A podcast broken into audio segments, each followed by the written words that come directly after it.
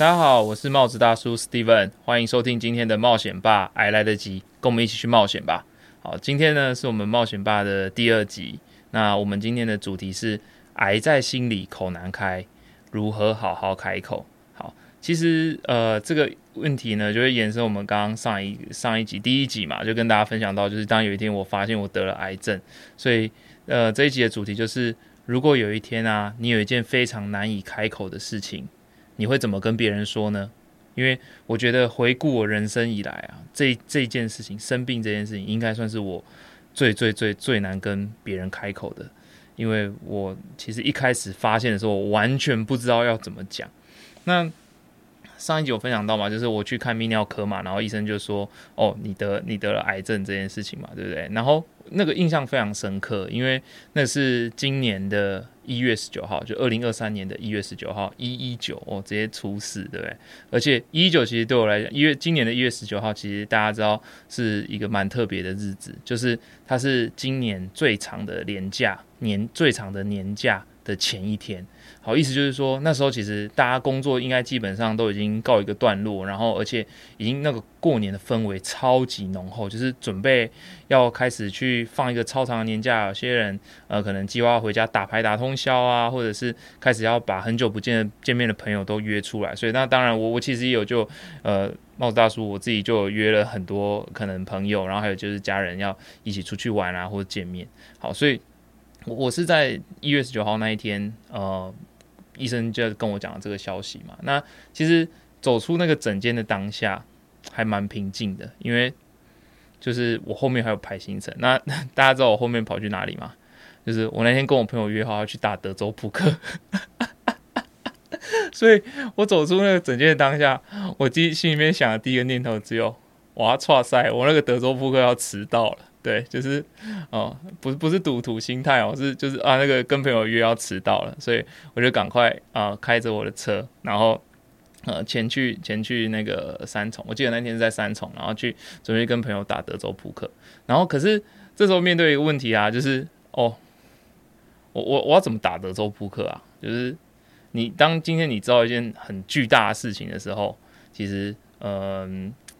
你会你会很不知道说接下来要怎么做，其实那个真的是蛮未知的。然后然后我还是觉得说，好想想哈，还是先去做一些我我原本预计要做的事情好了。所以我就去前往那个德州扑克的路上。然后在开德我在开车去德州扑克的路上的时候呢，呃，去打准备去打德州扑克的路上的时候，我就觉得我肚子好饿，我不知道是不是刚呃看医生的时候太紧张还是怎么样，我就觉得我现在肚子非常非常的饿。然后所以。呃，我去我去买了德克士的炸鸡，好，大家有吃过德克士的炸鸡吗？不得不说，我这边不知道帮他们工商没有夜配哦，就是我觉得德克士的那个川味风风格，那个川味的那个炸鸡真的是超级好吃的，所以我那天开车在开路上的时候，我就突然想到德克士的炸鸡，然后我就看一下，诶，刚好三重一间分店，所以我去打牌之前呢，我还先玩德州扑克之前呢，我还先去德克士买了他们那个辣味的炸鸡餐，然后一路上我就一直在想。哎，等一下去见到朋友们的时候，我我的表情会不会被发现？我好像怪怪的这样，对。但是哦还好，就是我开车开到那边之后，然后找 找停车位找完，然后拿着我拿着我的炸鸡上到了二楼，然后就哎大家都已经打的如火如荼哦，桌上那个那个筹码这样咔啦咔啦咔啦咔啦哦抓马，然后然后大家就哎 Steven 你来啦，然后我就说对啊，我刚刚去忙了一下，然后买炸鸡，结果后来我发现那个。玩德州扑克的地方，他不能吃东西，所以我就把我那袋炸鸡又默默放着，然后开始加入战局。然后，其实其实当你今天呃突然间遇到一个很巨大的事情的时候，其实做别的事情有助于转移你的注意力。因为呃，我我那个当下，我其实就是尽量让自己不要去想这件事情，因为呃，其实其实也没什么好想的啦，就是我我就觉得啊。啊，遇到就是遇到啦，也没办法改变啦。就是又不是说我今天哦，德州扑克不要打，哎哎，我就我就没事了，对不对？其实还还是这样。所以我那个当天呢，我就是过年前一天，我就我我就在那边跟跟我的朋友们打德州扑克。然后其实，在在牌局之间，其实就是你专注在那个游戏上的时候，你就会比较去思考，就是说哦，我等一下要这这个这把牌要怎么下，然后或者是要下多少筹码这样。然后其实其实你没有你不太有心思去思考说你你得了癌症这件事情。但是呢，其实你的内心是非常爆炸的，因为因为你你我我我试过，就是我试过一把就是直接下很重注这样，然后一下下去，然后马上下一句浮出来就是啊你得了癌症，然后。然后不管你你盖你有没有玩那把牌局，你都会你脑袋里面想象的都不是现在那个牌那个牌面上面流水多少，你的脑袋里面还是会不断浮出来说，哎哎，医生刚刚跟你讲说你得了癌症这样，然后所以你就会觉得，哎，这个这个真的是，就是你发生一件很巨大事情的时候啊，你就会觉得那个其他事情好像都变得没有那么的影响了，因为因为在那一天其实，呃。刚刚在玩牌玩到一半，然后刚好那时候就有有朋友有朋友打给我，然后反正就是又讨论一些事情，所以我大概又又讲了半个多小时的电话，然后就我就拎着我那一袋凉掉的炸鸡，坐在那个那个呃门阶梯门口的阶梯上面，然后坐在那边，然后一边讲电话，然后一边。吃那个冷掉的炸鸡，然后一边吃那个冷掉炸鸡的时候呢，你脑袋里面还是你那个炸鸡一样依然很好吃，它它没变过，它就是你记忆中的味道，就是那么的麻辣，然后那么的香，然后哦配上那个可能有点没气的那个可乐，然后你啊咬一口，然后吃那个炸鸡，然后你脑袋里面想的就是哦你得了癌症，就是这个这句话其实它就是有点像是一个烙印一样，它是浮它它浮在它没办法从你脑袋里面跳出来。就应该不是说跳出来，他他就一直在你脑袋里面。然后，嗯，我我是让我自己尽量不去想说，那接下来要怎么办？因为，呃，其实也没什么好想，因为医生就说啊，接下来就是放年放年假，医院没开，所以你哪里都不能去，你只能好好的过年放假。然后，然后那那个当下，其实我我我我有一度想象中要不要跟别人讲，可是其实。我后后来啦，因为其实从一月到现在，大概呃差不多四五四五个月的时间，其实我我身边还是有很多朋友可能还不知道呃我发生的这件事情。那这其实也是我自己消化了蛮久之后，呃我我决定要录这个 podcast 的原因。原因是因为呃我想我还我还是蛮想要。把握机会，让我身边的朋友知道我过得好不好。那另外的话呢，就是呃，我想要鼓励大家，就是如果等你今天遇到了一件非常棘手或者是非常难以启齿的事情的时候呢，嗯，还是可以找到机会去慢慢慢慢的去表达。因为我我觉得今天这件事情，如果你有一件非常难开口的事情，其实你一定要，呃，我觉得不是说一定要，而是可以先去。讲给自己听，其实我我一直在内心当中一直去告诉我自己说，哎，我我今天遇到了这个状况，但这个状况它还会它会持续一阵子，对，那我们可以怎么去做？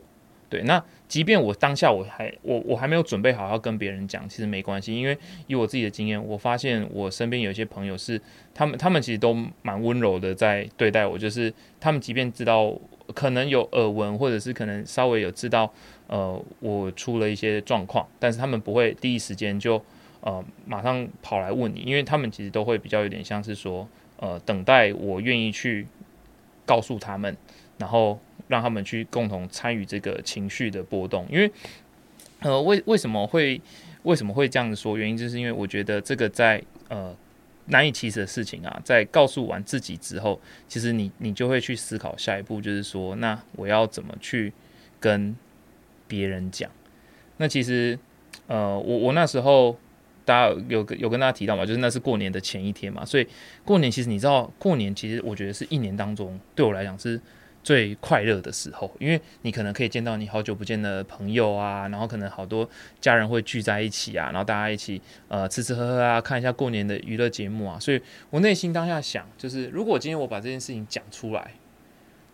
这可能会变成是一个超级巨爆炸的年，就是呃，那其实就是应该说就是会没有心情过年，所以那时候我我选择就是在这个我记得为期十天的年假里面，我还是。活的跟以前一样，就是我生活的方式就是跟之前没什么两样，就是啊，还是跟家人出去逛夜市啊，然后去吃饭啊，然后跟朋友也是嘻嘻哈哈聊天啊，这样，然后就，可是我内心其实无时无刻我都在想，我要怎么把我生病了这句话讲出口，因为我每次讲到想要他他跑到喉咙啊，我就嗯硬吞，又把它吞回肚子里，你知道吗？因为因为我一我我知道一一一讲出来，可能这个可能听到的那个人的世界就会完全爆炸。如果假设。呃，他我预设对方非常在意我的话，那后面我其实也验证了几次，发现真的世界会爆炸，所以这句话我后来选择还是不要 随便讲出口。这样，那这这其实后来就要就想要跟大家分享，就是后来我我第一次让别人知道的消息是，我记得那天是初四吧，就是大年初四还是初五。就是哦，我已经知道这件事情五天了，但是都还没有任何人知道这件事情。然后我我跟有一个朋友那时候在看。呃，那个安眠书店，对，大家带我看过安眠书店嘛？那呃，反正其实它就是里面有一段剧情，就是呃，其中一个一个配角，他也得了睾丸癌。然后我那时候就是因为那时那我记得那时候是安眠书店刚更新，就是它好像是第三季，对，第三季刚出没多久。然后大家可能就是过年前会追剧追一下，然后我就刚好追到那个片段，然后我就想说，诶。这个人他得了睾癌，然后但是那个那个里面里面的节目内容是他得了睾癌之后，然后那个人还在狂喝酒，然后半趴什么的，然后但是这个是个不好的示范哦，大家不要学。但是我我就想说，哎，不然用这个来旁敲侧击一下好，就是我也想说，哎，跟我跟我朋友拉拉个比赛，说，哎，如果如果这个人是如果是我得睾癌怎么办？然后那个人就说，他那个大家我朋友第一个反应就说，啊，那这样蛋蛋要切掉吗？然后我就说，嗯嗯，好像可能蛋蛋要切掉哦。然后他就在那边。讲干话就什么啊，这样我们就就就是就变成圣诞老人啊，或者什么蛋蛋守护者啊，这样之类的，然后就没有蛋没有蛋了啊，缺蛋。然后刚好那时候好像也很缺蛋，因为疫情疫情那阵子，那真的没什么蛋可以吃。然后我想想，哦，这样子哦，然后但是但后来这个议题就不不就不了了之，就带过去了。这样，然后因为我一直想要去。知道一下，就是说，哦，就是如果人家听到，好像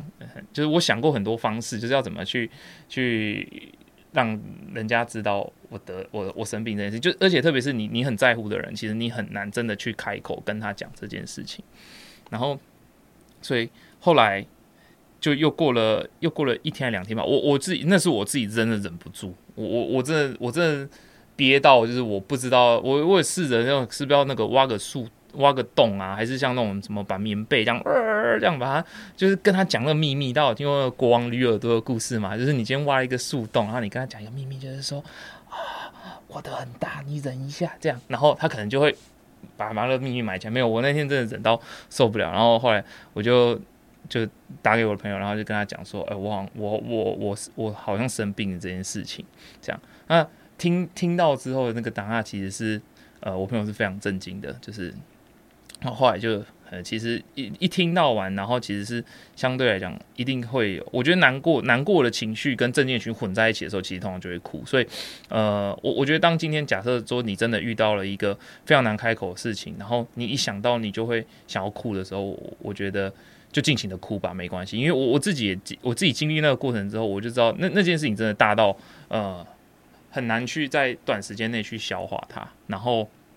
呃，可能也是因为我已经忍了七八天了，所以我已经有点就是说服我自己，就是这件事情是已经哎就是这样子，而且它就是发生的，然后它也没有什么特别的原因，也不是因为呃任何人的，就也不是说做错真的做错什么事情，然后反正它就是发生了，然后所以后来呃。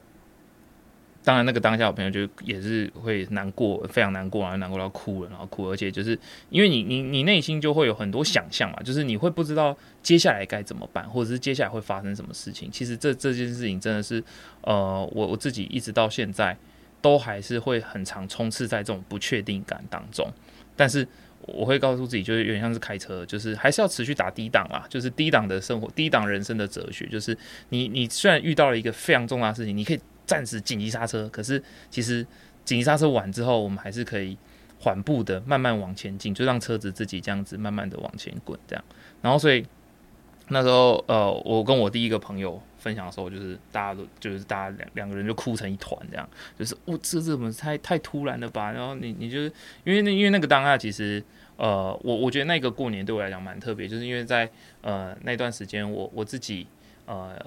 觉得我那阵子的生活的。平平衡还平衡的蛮好的，就是呃，可能在工作啊工作上的时间花的也相对蛮稳定的，然后也有在学习自己想要学。我那阵子在学打高尔夫球，然后而且就是我是呃每周可能会去一个练个三四次，就是去练习场，然后就在那边敲敲打打这样，然后很非常就是高尔夫球小白，可是就是就是我发现我好像蛮喜欢这件事情的，然后而且就是那阵子也有在学英文，然后后来就突然发现说哇，我我我时间整个被卡住了，就是我我也不知道接下来要怎么办这样，然后。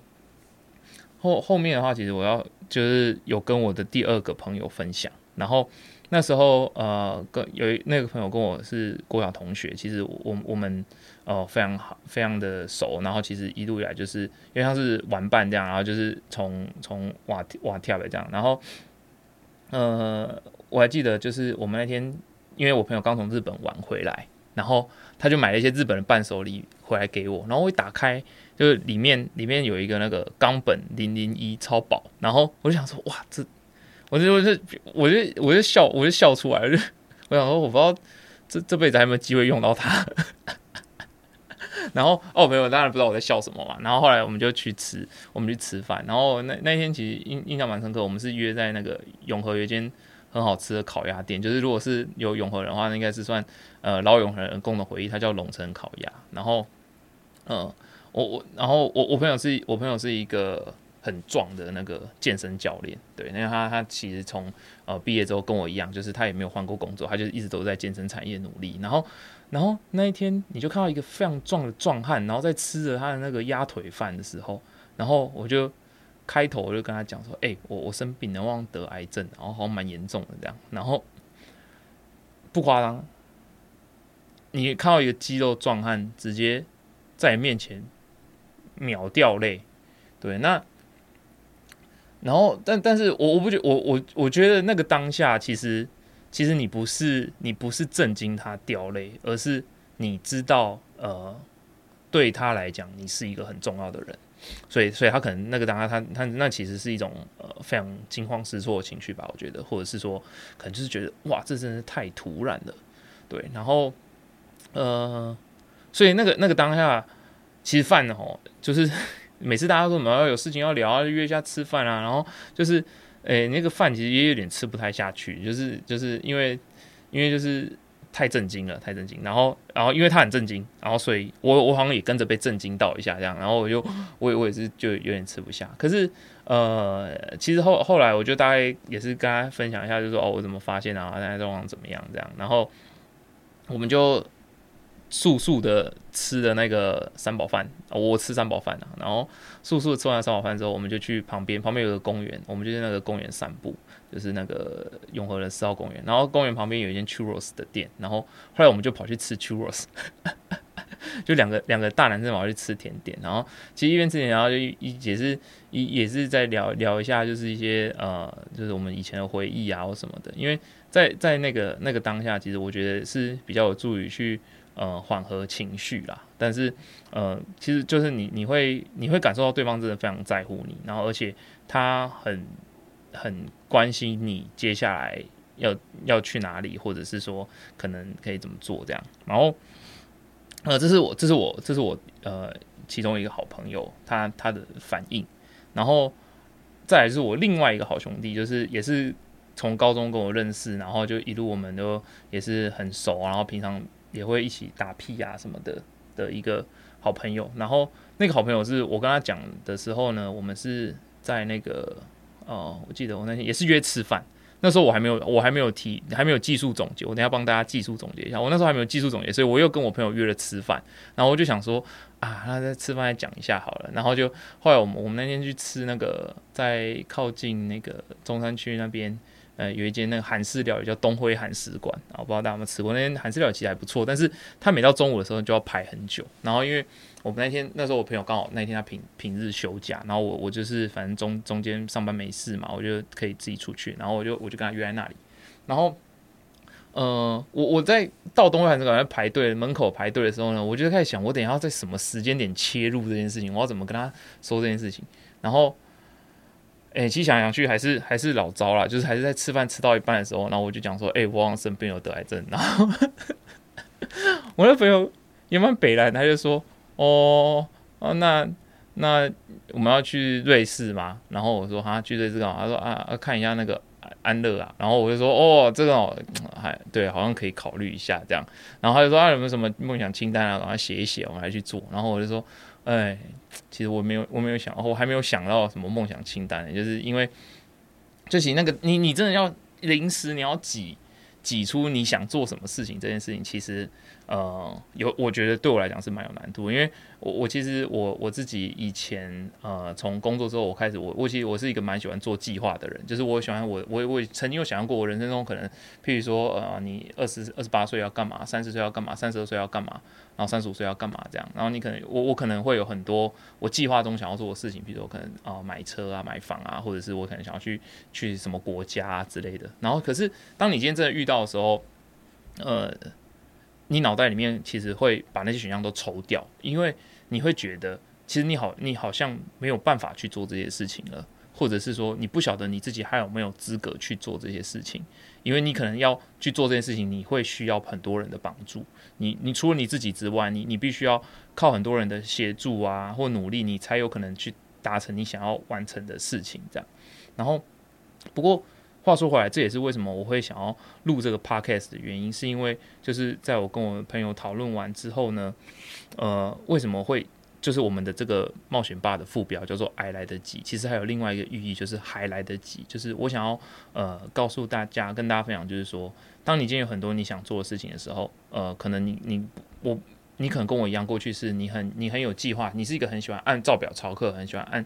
按计划行动的人，或者是可能你本来可能你是一个想到什么就做什么，然后而且你是一个非常非常冲冲的人的话，其实呃想跟大家分享就是说，呃时间其实有时候并不一定如自己想象的这么多，然后也很难去呃想象未来可能三年。我我以前做我以前自己做计划，我最长有做到可能五年，就是我可能说我未来三年就要五年就要我想要干嘛。但是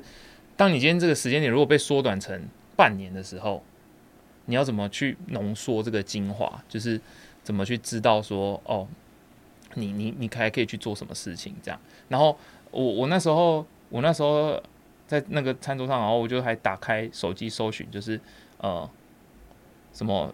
人人生必做一百件事的清单之类的。然后后来上面你你就看到上面人家列的就是呃什么第一个我记得好像有一个什么高空弹跳吧。然后我想说，我现在不知道能不能去高空弹跳哎。对，然后然后想想不对啊，我好像没有那么喜欢高空弹跳，那我还是不要去好了。这样，所以其实呃也是想跟大家分享，就是说，当今天假设真的突然发生一件非常非常大的事情的时候，你你接下来做，你你接下来可以还可以去做什么事情？我觉得呃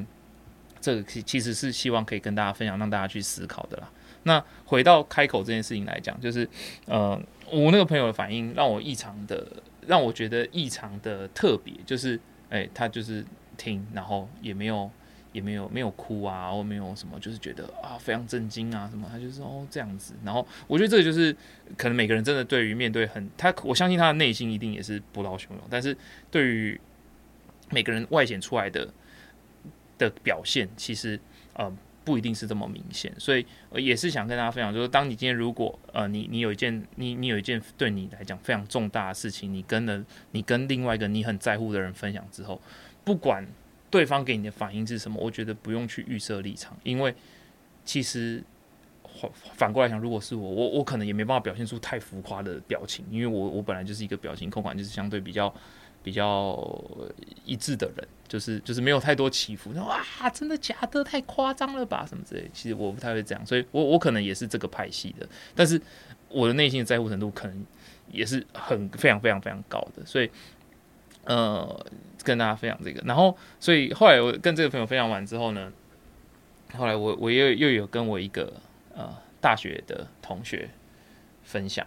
然后然后。这次我就我就学乖，这时候帮大家做一个技术，也就是我们我跟我一个朋友讨论，就那个朋友就说，所以我们得出一个结论：当你已经有重大事情要宣布的时候，不要挑吃饭的时候，因为讲完大家饭都吃不下。然后我想，嗯，这很有道理。所以这次呢，我我这跟我朋友吃饭的时候呢，我们先去吃一间泰式料理，然后吃吃吃吃。然后我朋友说，哎，你今天怎么突然约吃饭了？我说，等下告诉你，我有一个我有一个秘密。然后他说，哇，真的有个秘密，你要告诉我。然后对，然后就就非常期待，非常期待。然后就。打死我都不讲，他怎么问我都不讲，他怎么猜他就在开始乱猜，然后乱猜啊，是不是是不是你最近啊换工作啊，还是你你要出国留学啊，还是干嘛干嘛？我都说不是，你要出国没有没有我都没有，然后就一直卖关子卖卖卖，然后卖到卖卖关子卖到什么时候？卖到饭吃完，然后吃完之后，接下来要怎么做？什么是转点？然后所以我们就转点去路易莎，因为我们就想说，哎，转点去咖啡厅，然后。转转转点转转到咖啡厅之后，就先点饮料，然后我那朋友还点了一块巧克力蛋糕。我想说，等一下不知道你巧克力蛋糕吃不吃得下。然后，然后后来我就坐下来，然后就开始啊，就也是又又讲了一一下乐色话，然后就 small talk 了一一波，然后就在然后就讲啊生病了这样，然后啊他就。一样的开始哭了啊，就所以所以其实后来我发现，就是真的是要走讲重要事情的话呢，就是要在吃饱饭之后再讲啊。那时候你血糖上升，脑袋可能比较不清楚，你听到的你也比较不会反应那么剧烈，这样哦。这是我我对于可能如果你假设要跟啊朋友分享这种很重大事情的改变的时候，呃，你你可能会可能可以用的一个方式，但是呃不一不一定不一定真的那么实用啦。对，然后。另外的话，就是呃，我我觉得其实除了跟自己说之外，呃，当然还有跟朋友说嘛。那当然还有一块很重要，就是我我怎么去跟我的家人，就是我的爸妈，就是我们去去告诉这件事。其实其实爸妈，我我觉得这是一个我心里面一个非常高耸的城墙。大家有看过《进击的巨人》嘛？大概就这么高，就是得得得得，然后有一个巨人一直朝你冲过来，然后你有一个很高的城墙，你你必须。你你你你挡不住他，就是你你知道你一定要去做这件事情，你一定要跟你爸妈讲这件事情。因为我原本有想过说，那我是不是就是呃完全都不要讲，然后一直盯盯盯盯到盯到我我我可能诶开始治疗或怎么样这样。但是后来我想，发现没办法，因为他们一定会发现。好，然后那当就是今天我就想说，那那是要我我自己告诉他，还是当给他们发现比较好？然后后来还是觉得说啊，那还是要跟他讲。跟跟爸妈讲这样，然后跟爸妈讲为什么会为什么我说会觉得是一个非常巨大的门槛，原因是因为就是你知道你讲了这件事情之后，他们会非常非常的担心你，然后然后其实我我内心是很不想要让他们担心的，因为我我就是工作之后，其实我就不太不太想要让爸妈对我的生活啊，或者是说呃遇到的事情有太多的担心，但是当天你知道这件事情其实。一定会影响到他们的时候，我脑内就想了很多种方式，要怎么去跟他们讲。然后，但是讲想想想来想去，都都最后还是会丢丢住，就是因为呃，可能在。我觉得三十岁这个年纪是你已经脱离，你已经进入职场一段时间。其实也不是说什么刚毕业一年两年的呃社会新鲜人。其实你相对有一些社会历练，然后你你自己可能也在经济上面，你都可以支撑自己的生活，也不也不就是有点像是可能我觉得在这个年纪上面，我的爸妈可以不用再担心我，然后可能是反过来是我要照顾他们。可是当天我讲这件事情之后。意识按就等于是说，他们就变成说，他们要，他们一定会非常担心我，而且可能要照顾我，然后，而且我会觉得好像变成他们的负担这样。然后，呃，可是在这个过程当中，想来想去，还是想不到怎么跟我跟跟我的家人讲。然后，所以我一一直忍到过年之后，然后，而且我记得还那天，呃，我就就跟我爸说，哎，啊，刚好过完年后来那天开工，然后我们就我去早上去公司开工拜拜，然后拜拜完。晚上我就说，哎，爸爸要不要吃饭一下？因为其实，呃，我我的爸爸是一个相对比较沉默的人，就是过往，因为他他其实给我的感觉就是他是一个话不多的人，话话相对少，可是他对于很多呃社会上的一对一些事情的处理，其实是非常有条理，而且他很知道说该怎么去呃运作运作这些东西，然后呃在。在我我思考怎么跟他讲的时候，后来我就跟我爸约晚上去吃火锅，然后呃，我觉得我爸也很酷，因为在吃火锅的过程当中，就是我觉得还先跟他讲，啊，今天开工拜拜怎么样啊？然后那个我还记得他点了一锅那个鱿鱼雷霸爽的那种火锅汤底，就是螺肉螺肉火锅，然后那边火锅里面那布鲁布鲁布鲁，然后我就看到我自己的锅子里面那布鲁布鲁布鲁布鲁布鲁，我就一直在想什么时候要讲这件事情，然后。呃，那个螺肉香气一直飘过来，然后就也有一点影响我的思绪。就是大家有吃过螺肉螺肉螺肉汤嘛？然后螺肉大那个蒜头螺肉汤，然后，呃，我觉得开前面那天跟我爸讲啊，最近工今天开工啊，拜拜怎么样？然后他就说嗯嗯嗯，然后他都没有问我为什么今天突然约他吃饭，因为我是几乎没有主动约过我爸直接吃饭的人。然后但是我那天我跟他约吃饭，然后他他我觉得他的耐性也蛮够，就是他就完全都没有完全都没有任何的 feedback，很像是一个我觉得像一个很大的池塘，你往里面丢一颗石头进去，咚，然后就没有声音这样。所以后来我觉得。想很久，会啊，想不到什么时候讲，我就好了，还是直接讲，就说，哎，把我生病了，然后，然后他只嗯了一声，然后他嗯了一声之后就不讲话，然后就很像那个大家看我们这一家嘛，里面那个花爸，他就讲，嗯，然后嗯完之后，就就大概沉默了一阵子，然后我看他没讲话，我就继续讲，然后就想，哎，对啊，怎么我没有没有这么 happy 啦，我就慢慢讲啊，怎么发现的，然后他又嗯了第二声，然后。然后，然后又又过了一阵子，然后我就继续再讲讲讲，然后就这样在挤牙膏跟他的嗯嗯声中度过了这个晚餐。然后最后他只有讲啊，机关台吉嘛，喜爱卡扎贡啊，我爸我爸都讲台语啊，机关台吉嘛，就是这件事情也是要也还是要该讲的事情还是要讲啊，这么重要的事情这样，他只讲了这句，讲那重要代志嘛，喜爱贡啊，哎呀，然后又嗯又嗯了一声这样，好，那我们就步出了火锅店，然后所以嗯。分享到这边，其实就是借由这几个故事，就是想跟大家分享说，呃，就是当今天你你生命你生命中有一个很难开口的事情的时候，其实我自己的总结就是说，其实。你笑着去讲这件事情，其实会比较容易。就是像刚我前面提，大家在听到我分享的时候，好像感觉有有蛮蛮雀跃。其实其实我内心没有雀跃，只是我因为这件事情真的影响层面太广了，所以呃，当你今天笑笑讲出来的时候，他会比较没有比较没有那么的，好像没有那么的严重。即便它真的是非常严重，可是呃，也是想借由我自己的经验来跟大家分享，就是呃，当你今天如果真的遇到一件你不知道怎么开口的事情的时候。可以怎么去呃告诉别人？然后嗯，因为这在这个过程当中，你可能会觉得说，我今天真的跟人家开口之后，会不会会会会相对很冒险？因为你不知道对方得到的回馈会不会不如你的预期。可是其实在这段时间里面，因为我重复经历这个过程，我觉得呃放下内心的那些想法跟恐惧，其实你就很平铺直叙的把事情讲出来。那不管对方给你的。feedback 是怎么样？其实那都是，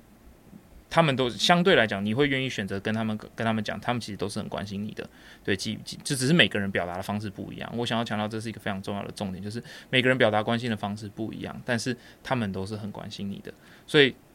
呃，今天的呃，在。快要节目的尾声呢，我想跟大家分享，就是这个呃开口的一些如何开口的一些技术总结，然后还有就是呃如果大家开始去搜寻类似的文章的话，其实在呃网络上可能都会有一些相关的资讯，他会说也会分成四个阶段嘛，就是呃道谢，然后道爱，然后道歉跟道别。但这其实在这个阶段过程当中，我觉得在呃不管